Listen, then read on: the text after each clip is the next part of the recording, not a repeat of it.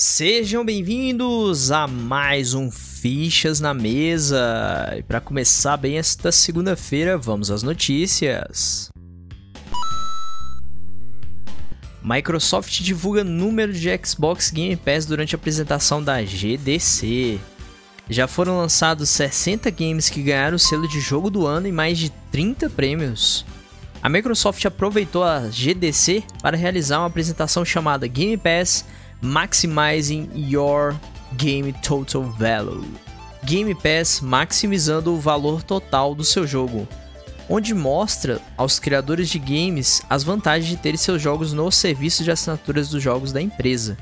Em um mercado de entretenimento cada vez mais competitivo com diversos serviços de assinatura disponíveis, tanto de música, filmes e games. A Game Pass já teve adicionado em seu serviço um número de 60 jogos que ganharam o prêmio de jogo do ano e mais de 30 prêmios diferentes, incluindo jogos da própria empresa e desenvolvedoras terceiras.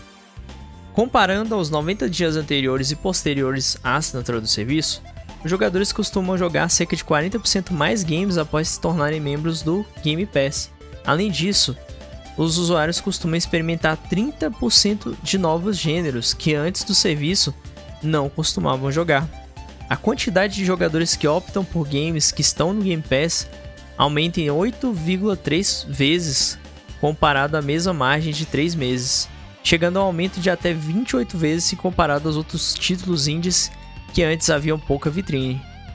Jogos de grandes publicadoras que são lançados no primeiro dia no Game Pass têm um desempenho de 3,5 vezes maior do que títulos semelhantes que não saem no serviço.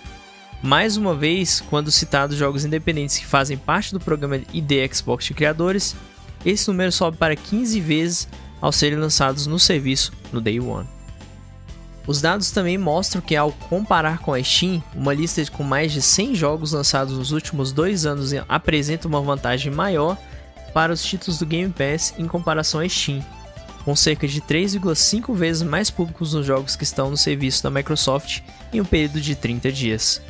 Os jogos que entraram no Game Pass são falados três vezes mais nas redes sociais após o anúncio de sua entrada no serviço do que no período de 3 meses antes da chegada, geralmente maior audiência para os jogos. Os membros do Game Pass também possuem 3 vezes mais conexões sociais na plataforma Xbox, o que mostra o fortalecimento das experiências multiplayer dos jogadores do serviço. Além disso, os jogadores que fazem parte do serviço têm 4 vezes mais chances de transmitir suas gameplays em plataformas como a Twitch. Outro dado interessante é que os membros do Game Pass gastam 50% a mais na plataforma Xbox do que os jogadores que não assinam o serviço, incluindo em DLCs, itens consumíveis nos jogos, fazendo com que as vendas desse item cheguem a ser 2,8 vezes mais após o jogo entrar no serviço, sendo 50% desse público jogadores que nunca tiveram contato antes com o game antes dele estar na Game Pass. Por fim, os jogos independentes conseguem ter um crescimento nos ganhos em uma porcentagem de até 3 dígitos, estando no Game Pass com valores que são pagos por sua participação no serviço. Incrível, né, galera? Inclusive, isso é ótimo, principalmente para desenvolvedores indies, né? Porque muitos indies passam batido. Eu mesmo joguei aquele Tunic, que seria um jogo que provavelmente passaria batido por muitos, mas como eu tenho a assinatura do Game Pass, resolvi jogar o Tunic. E quem quiser ver um pouco mais da gameplay e conhecer esse jogo que eu estou citando, que é um jogo indie inspiradíssimo em Zelda. Tem o link aqui abaixo no meu canal de gameplay Noob Spy Plays. Lá vocês vão poder assistir. PlayStation 5 Pro pode chegar no final de 2023 com o dobro do desempenho. Pois é, pessoal, segundo o rumor, o novo console permitirá maior desempenho no uso PSVR 2. Novos rumores indicam que a versão Pro do PlayStation 5 está sendo trabalhada e deverá ser lançada até o final de 2023. Dessa vez a informação vem diretamente do Red Gaming Tech, como noticiou o Games Radar, Games Radar, né? Eu tenho, dificuldade de falar Games Radar em inglês. Radar é Radar, Games Radar. Pronto, agora tá certo. O que vale dessa informação é a confiabilidade do Red Game Tech quando o assunto são tecnologias AMD. Como reforço o Games Radar, a previsão é de que o novo console estará nas lojas até o final de 2023, com a previsão máxima de lançamento para o primeiro semestre de 2024. O lançamento de um PlayStation 5 Pro para o final de 2023 faria com que o console de nova geração recebesse atualização no mesmo período que o seu antecessor, o PS4, recebeu com mais de 3 anos após seu lançamento. Eu vou dizer uma coisa para vocês. É um tanto quanto preocupante isso. Mas vamos lá. Por enquanto são apenas especulações, rumores e não sabemos se a Sony realmente vai lançar um PS5 Pro até então.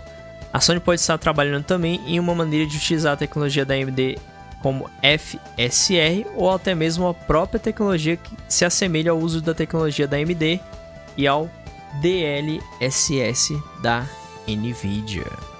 Bom, gente, a minha opinião é a seguinte, sendo bem breve e rápido aqui com relação a essa notícia, é eu acho que é uma puta furada investir em um modelo Pro agora. É, viram que na época, apesar das pessoas acharem que vendeu bem o PS4 Pro e tal, a própria Sony dizia estar insatisfeita com as vendas. Teve uma notícia há muito tempo atrás. Claro que essa notícia, se eu não me engano, eu acho que ela era um rumor, né? Tipo, foram alguém que ouviu, foi um vazamento interno, mas ninguém comentou nada.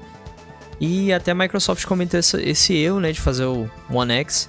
E pelo visto, essa necessidade aí seria mais por conta do VR, né, aparentemente, porque pelo menos segundo os desenvolvedores, dá para portar de boa jogos tanto do Xbox Series X pro, quanto pro PS5, né? A gente sabe que o Series X tem um pouco mais de potência. Você vê isso nas especificações. Ó, eu sou técnico de TI, mas não estou dizendo que só técnico de TI que tem esse conhecimento, mas qualquer um que entenda um pouco de informática, de especificações de hardware e tal, sabe que o Xbox Series X é mais potente em alguns pequenos detalhes. Mas faz diferença? Sinceramente, não. Os dois consoles vão estar sendo usados do mesmo jeito e as desenvolvedoras não vão conseguir puxar o máximo de cada hardware, porque senão ficaria um porte diferenciado. Eles preferem fazer um porte igualitário que facilita muito para eles, né? GTA V para a nova geração está sendo bombardeado com reviews negativos no Metacritic. Basicamente, o Metacritic, a galera que joga no PlayStation 4, na época, colocou reviews, usuários do PlayStation 4. A mídia especializada deu 97 para o jogo e os usuários 8.4. Agora no PS5, a mídia especializada deu 82 e os usuários 2.5.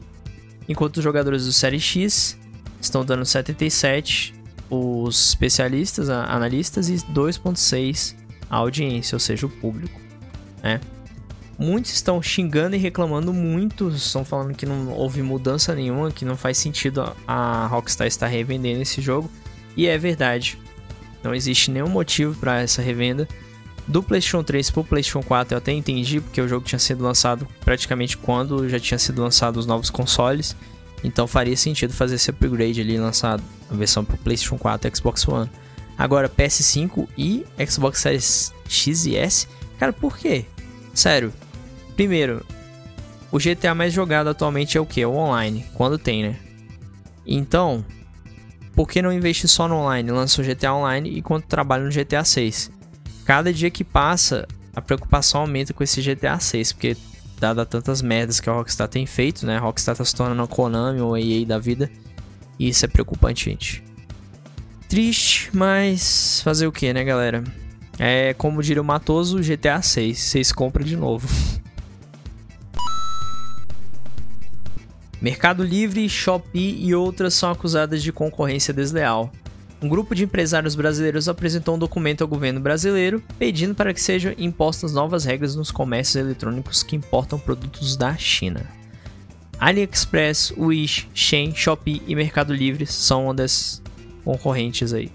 Uma das ideias é fazer que sejam aprovadas regras tributárias para que os consumidores brasileiros paguem os impostos e taxas já na hora da compra e não na Receita Federal. A informação foi divulgada na quarta-feira, dia 23, pelo Estadão. E segundo o veículo, o empresário conseguiu chegar ao Bolsonaro, aos senadores e ao ministro da Economia, Paulo Guedes, e à Procuradoria Geral da República. A reclamação é de que encabeça a iniciativa é que as lojas que importam da China apresentam uma concorrência desleal, por isso eles desejam uma igualdade tributária. Galera, eu não vou nem ler o resto, só vou comentar aqui. Sinceramente, esses lojistas eles têm que aprender a perder um pouco de lucro, tá? O negócio é quer vender bem, não vai adiantar você tentar derrubar os concorrentes. Você tem que olhar e tentar fazer um valor mais acessível para o público. Vocês aí que são empresários que vendem, se vocês estão vendo uma loja vendendo um produto a 350 reais, enquanto o seu mesmo produto na sua loja está 480, o que, que você vai fazer? Ou você vai botar o preço igual da outra loja, né? Ou uma diferença mínima de preço. Por exemplo, vamos supor, o produto vende o negócio a 350, coloca 360, 370. Já que vocês não querem perder lucro. Mas não, muitos empresários só pensam no lucro próprio, não pensam no consumidor, é claro, né? As empresas, a maioria são assim. Mas algumas empresas têm uma relação melhor com o consumidor. Por exemplo, eu vou dar exemplo aqui, o pessoal vai me chamar de cachista, né? Tanto falar da Microsoft. Mas o próprio Xbox, a Microsoft não trouxe a notícia, é um bônus. É, tá estudando reduzir o preço do Game Pass em alguns países com a renda menor, tipo Índia e outros lugares. Por que, que esses caras não fazem como exemplo aí, igual a Microsoft? Reduzir o preço dos seus produtos. Cara, em vez deles quererem ajudar a gente, eles querem prejudicar a gente, agora colocando imposto. Se as outras empresas que não têm esse imposto aí tá conseguindo vender pra gente mais barato, por que, que eles não podem fazer o mesmo? Ah, mas é porque a gente paga taxa tudo. Eles pagam, mas eles recebem tanto, mas tanto, que eu tenho certeza que mesmo eles pagando os impostos, né? Eles ainda assim conseguiriam vender mais barato para o consumidor e ainda não sairiam no prejuízo, tá?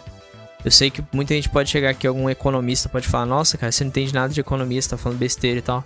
Beleza, mas pelo menos o que eu entendo, o pouquinho que eu entendo aqui de, com relação à venda, é que quando uma loja vende um produto abaixo do valor da outra loja, ela vai ter um retorno muito maior financeiro, porque ela vai vender muito mais produto e vai duplicar. Enquanto outra loja que vende mais caro vai vender menos e vai ter um lucro menor. Isso eu entendo, isso eu sei, isso é meio lógico, tá? Não precisa nem ser nenhum economista para entender isso. Então é isso que eles precisam entender. Esperamos que isso mude. E é lamentável essa situação, né, gente? Bom, pessoal, essas foram as notícias de segunda-feira. Nos vemos novamente provavelmente na sexta-feira, tá? E agora o Fichas vai ser sexta-feira, o Fichas definitivo. E geralmente a gente vai ter um na segunda para botar algumas notícias complementares que saíram sexta à noite, ou depois que eu gravei, né, na da sexta. E outras notícias que podem ter saído no sábado e no domingo, tá? Então é isso. E nos vemos no próximo Fichas ou no próximo vídeo. Valeu!